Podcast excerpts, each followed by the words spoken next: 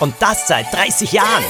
schnell bei Nacht und Tag. Als Kinder und als Erwachsene. Und überall lösen wir den schwersten Fall. Und wer ist dazu imstande? Das ist doch klar.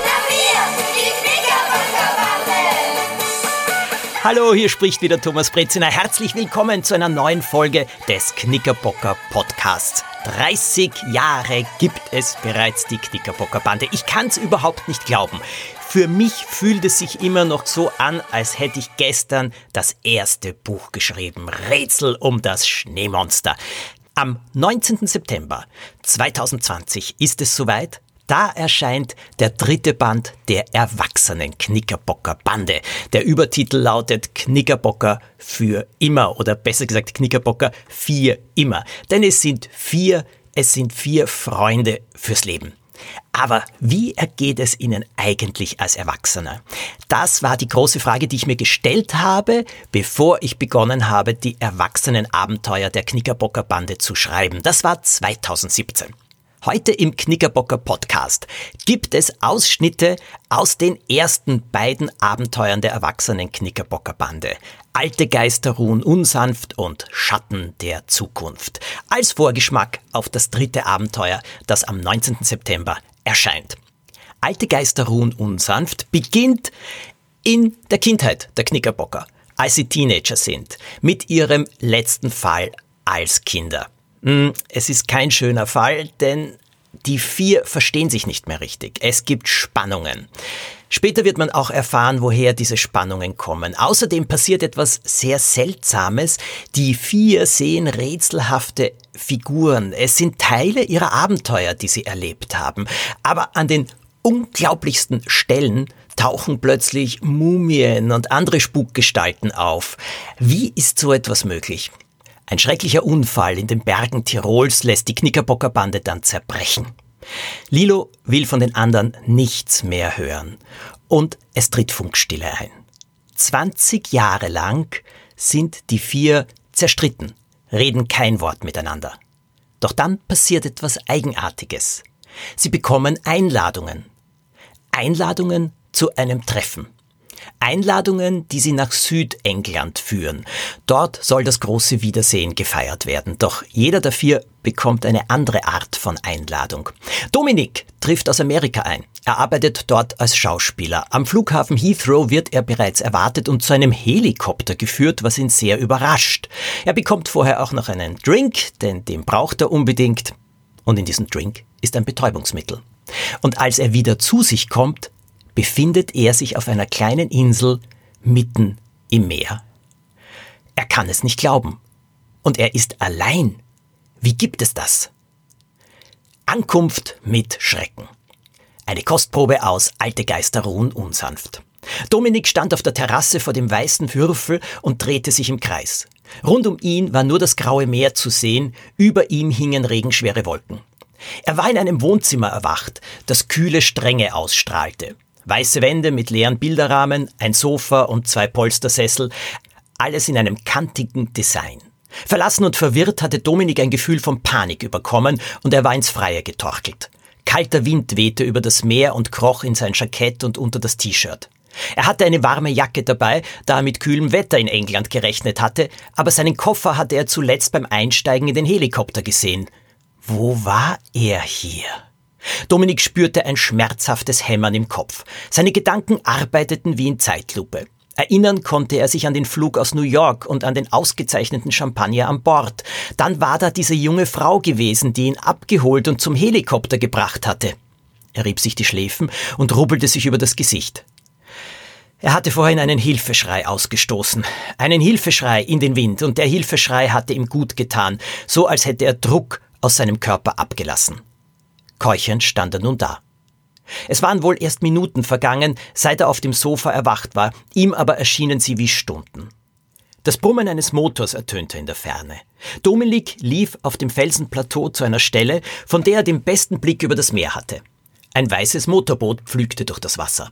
Der Bug ragte in die Höhe, doch als das Boot seine Geschwindigkeit verringerte, sank er langsam nach unten. Mit beiden Armen winkend rief Dominik erneut um Hilfe. Er schrie, bis es in seinem Hals einen Stich machte. Seine Freude und Aufregung waren groß, als das Boot Kurs auf die Insel nahm. Man hatte ihn also bemerkt und kam ihm zu Hilfe. Sofort musste er auf dem kürzesten Weg hinunter zum Strand. Warum hatte ihn diese Pilotin im Helikopter auf diese Insel gebracht?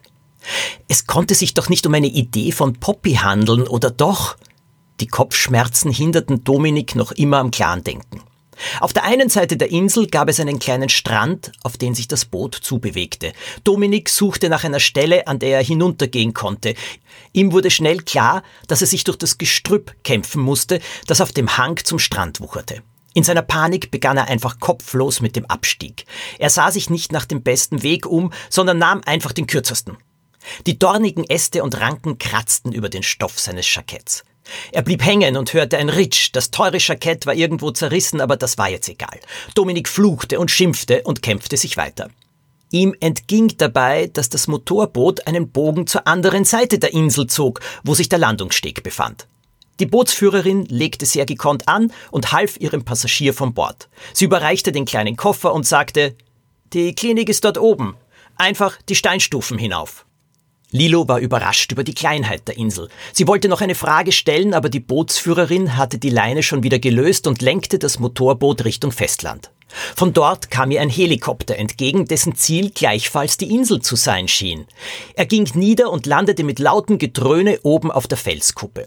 In Lilo erwachte ein Gefühl, das sie lange nicht mehr gespürt hatte. Es warnte sie, dass hier etwas nicht stimmen konnte. Es war eine Art sechster Sinn, der früher für die Bande oft sehr hilfreich gewesen war. Sie lief die Stufen hinauf, die vor mehr als hundert Jahren in den Stein geschlagen worden waren. Auf der anderen Seite der Insel kämpfte Dominik mit dem Dornengestrüpp, in dem er sich verfangen hatte. Je mehr er um sich schlug, desto fester schien der Griff der Ranken zu werden.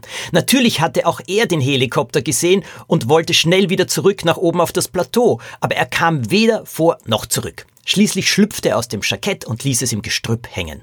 Die vielen Stunden im Fitnesscenter mit seinem Personal Trainer hätten etwas mehr Resultat bringen können als ein paar stattliche Oberarme. Mehr Kraft und Beweglichkeit schien er davon nicht bekommen zu haben, dabei hätte er genau diese Eigenschaften gebraucht. Als Dominik endlich wieder das kurze Stück hinauf zu dem Platz vor dem Haus geschafft hatte, war er dreckig, zerkratzt und zerschunden wie nach einer Woche im Dschungel. In seiner Brust brannte es. Er keuchte und musste die Hände kurz auf die Knie stützen. Sein erster Blick fiel auf die Frau, die über die Stufen im Felsen heraufgestürmt kam. Dominik erkannte sie sofort, obwohl die frechen Zöpfe von früher einem praktischen dicken Pferdeschwanz gewichen waren. Lilo trug Jeans und einen grünen Pulli und blickte sich auf eine Art um, die Dominik sofort an vergangene Abenteuer erinnerte. Hatten Sie das nicht manchmal Lilos Laserblick genannt? Vom Helikopter kam ein Mann gelaufen, der sich duckte, um dem Luftwirbel der Rotoren zu entkommen und dabei eine große Reisetasche an die Brust presste. Dominik erkannte auch ihn. Es war Axel. Obwohl Axel seit ihrem letzten Treffen kräftig gewachsen sein dürfte, konnte man ihn immer noch nicht gerade als Riesen bezeichnen.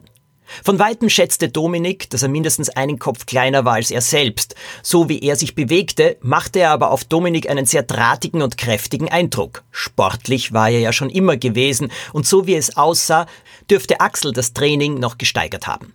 Der Lärm des Helikopters ließ den Stein unter den Schuhen erzittern. Die Rotoren drehten sich schneller und der Helikopter startete. Nicht wegfliegen, schoss es Dominik durch den Kopf. Aufhalten! Er winkte mit beiden Armen und schrie in den Lärm.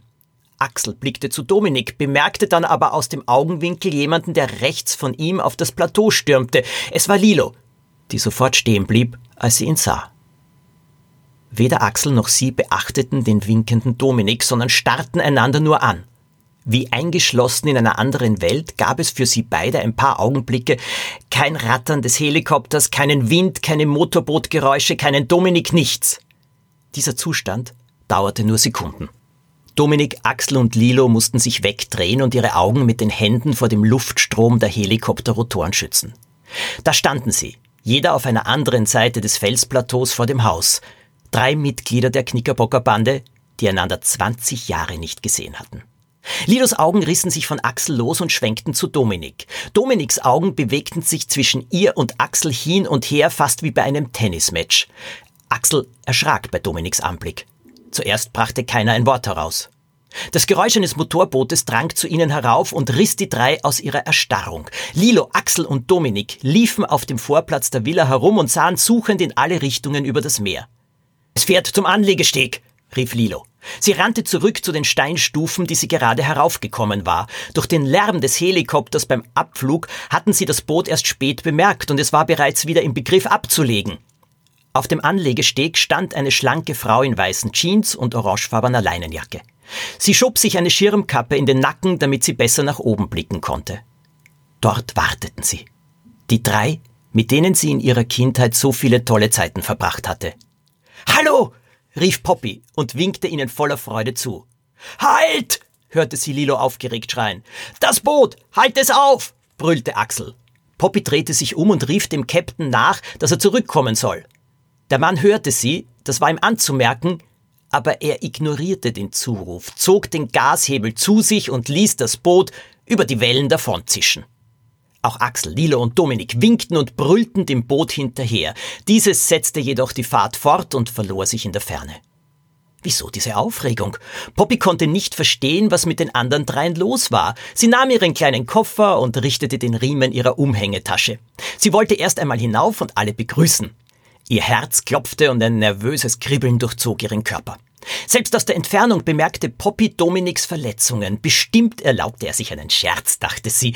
Damals, als sie noch Kinder waren, hatte er einmal Kunstblut von Filmdreharbeiten mitgebracht und alle damit erschreckt. Hallo! Sie winkte freudig. Die Insel war wirklich ein sehr passender Ort für das Treffen nach 20 Jahren. Die fantastische Knickerbockerbande, die so viele Abenteuer bestanden hatte, kam endlich wieder zusammen. Und Dominik hatte dafür einen Platz gewählt, der Schauplatz für einen Thriller sein könnte. Manche der Stufen waren brüchig und schief. Vorsichtig achtete Poppy genau darauf, wo sie hintrat. Endlich kam sie oben an. Sie stellte ihren Koffer ab und lächelte ihre drei Freunde von früher strahlend an. Die ehemaligen Freunde aber glotzten sie an. Dominiks Kratzer und Blutspuren wirkten aus der Nähe sogar noch schlimmer. Waren sie vielleicht doch echt? Endlich, sagte Poppy, um das Schweigen zu brechen. Sie hatte geschworen, sich unter keinen Umständen irgendwelche Ängstlichkeiten oder Unsicherheiten anmerken zu lassen. Schließlich war sie heute eine erfolgreiche Tierärztin und nicht mehr die zaghafte, schüchterne Poppy von damals. Was soll das hier? Axel klang aufgebracht. Poppy brauchte einen Moment, bis ihr klar wurde, dass Axel die Frage in ihre Richtung gestellt hatte. Was meinst du? Warum hast du uns hierher eingeladen? Wie bist du auf diese Idee gekommen? Ich? Poppys Erstaunen hätte nicht größer sein können. Nein! Sie überlegte einen Moment, ob sich ihre Freunde von früher einen Scherz erlaubten und vielleicht gleich zu lachen beginnen würden. Dafür aber machten alle viel zu ernste Gesichter. Poppy sah zu Dominik. Du hast uns doch eingeladen. Ich? Dominik schnitt eine Grimasse, als hätte er in eine rohe Zwiebel gebissen. Ich doch nicht. Du hast mir eine Einladung geschickt wegen deiner. Er konnte sich gerade noch zurückhalten, das Wort Krankheit auszusprechen. Wegen meiner was? Wegen deiner, weil du. Ja, du bist doch krank. Ich soll was sein? Krank? Natürlich bin ich nicht krank. Poppy deutete auf Dominiks blutiges T-Shirt. Gehört das zu deiner Überraschung? Was meinst du mit Überraschung? Poppy öffnete den Reißverschluss ihrer Handtasche und kramte die Einladung heraus. Sie wedelte Dominik damit vor dem Gesicht herum. Die Überraschung, die du in deiner Einladung ankündigst. Dominik nahm Poppy die gefaltete Karte ab und warf einen Blick darauf. Das habe ich nie geschrieben. Das ist auch nicht meine Handschrift. Du machst einen Scherz. Jedenfalls hoffte Poppy das. Du hast mir doch auch eine Einladung zu dem Treffen geschickt, Poppy, meldete sich Axel zum ersten Mal zu Wort. Nein, habe ich nicht. Was redet ihr da für einen Unsinn? Poppy fühlte, wie ihre Beine auf einmal schwach wurden. Der Wind wehte ihr ein paar Haarsträhnen ins Gesicht, die sie hektisch wegwischte. Hast du nicht? Du bist also nicht schwer krank? platzte Lilo heraus. Nein, wieso glaubt ihr alle, dass ich krank bin? Wir rufen die Polizei, ich will von hier weg. Dominik zog sein Handy aus der Hosentasche und wollte eine Notrufnummer eintippen. Ein Blick auf die Anzeige machte ihm klar, wie wenig Sinn das hatte. Hat einer von euch Empfang? Alle nahmen ihre Handys raus und kontrollierten die Anzeige. Keiner von ihnen empfing ein Signal, was nicht verwunderlich war, denn sie befanden sich hier weit draußen auf dem Meer. Es geschah völlig automatisch. Lilos Finger wanderten nach oben und begannen ihre Nasenspitze zu kneten und zu zwirbeln. Poppy hat eine Einladung von Dominik. Dominik, ich und Axel sind von Poppy eingeladen worden, aber sie war es nicht und Dominik auch nicht. Dominik schnaubte entnervt. Ja, wer zum Teufel war es dann? Der Wind wurde kräftiger und kälter. Erste Regentropfen fielen und dem düsteren Grau der Wolken nach zu urteilen, würden noch mehr folgen. Außerdem wurde es langsam dunkel. Sie standen auf der Kuppe einer einsamen Felseninsel, umgeben nur von Wellen und Meer. Das Festland war außer Sichtweite. Boote oder Schiffe konnten sie auch keine ausmachen. Ohne Handyempfang war es unmöglich, einen Notruf abzusetzen. Interessante Frage, stellte Lilo knapp fest. Wir sitzen hier fest, sagte Axel. Ach wirklich? Ich wäre nie drauf gekommen, schnappte Lilo zurück. Axel verdrehte die Augen, weil er ihre heftige Reaktion nicht verstand. Aber wieso sind wir hier? fragte Poppy in die Runde. Lilo deutete auf die offene Terrassentür der weißen Villa. Wart ihr schon in dem Haus? Wisst ihr, was da drinnen ist? Dominik zuckte mit den Schultern. Normale Einrichtung, was ich sehen konnte. Wie lange bist du schon hier? Keine Ahnung, ich bin per Helikopter gebracht worden, aber ich habe geschlafen, als ich aufwachte, war ich. Erst in diesem Augenblick dämmerte Dominik, dass er betäubt gewesen sein musste.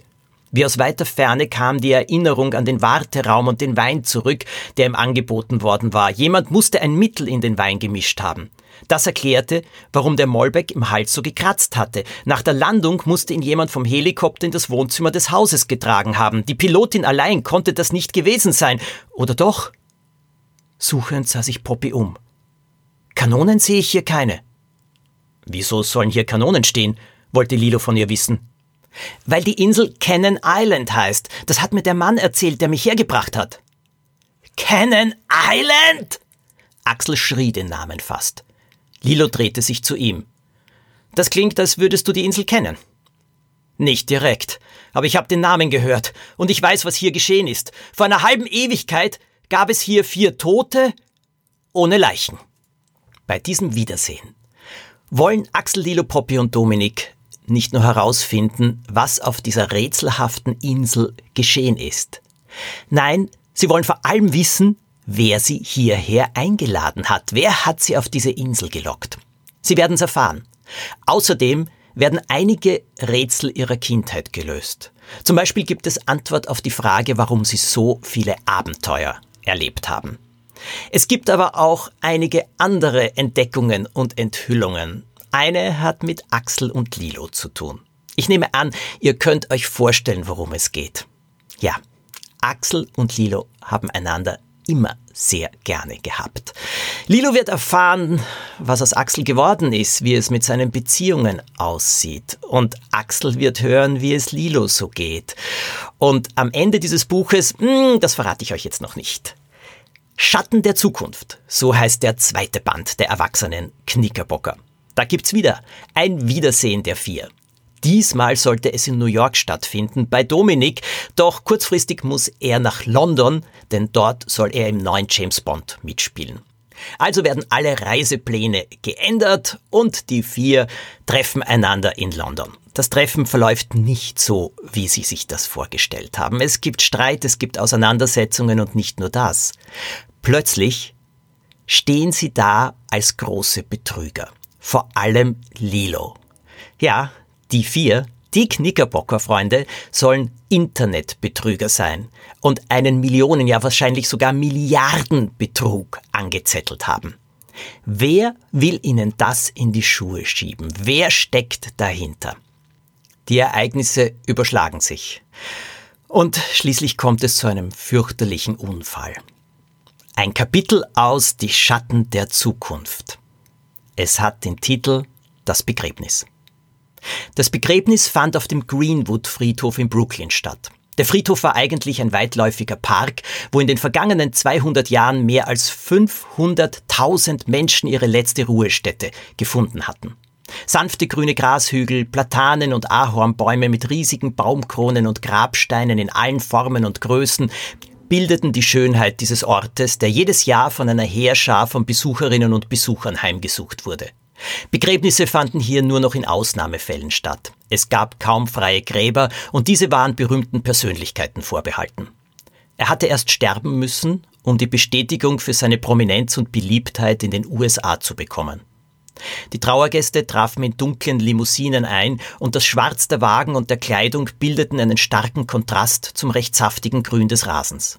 Auch das Laub der Bäume leuchtete in diesem Sommer aufgrund des vielen Regens kräftiger.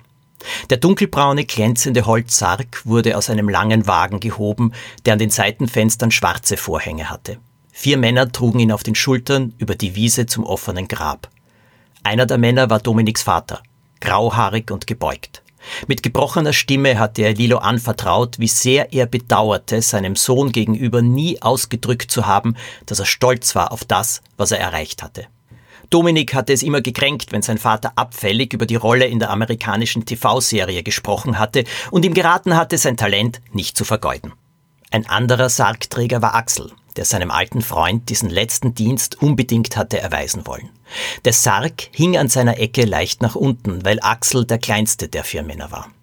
Die anderen beiden waren Kollegen von Dominik aus Bad Boys, aus der Serie, in der er so lange mitgespielt hatte. Alle zwei waren sehr bedrückt und erschüttert. Die Dreharbeiten hatten nicht rechtzeitig wieder aufgenommen werden können, da Dominiks Rolle rausgeschrieben werden musste.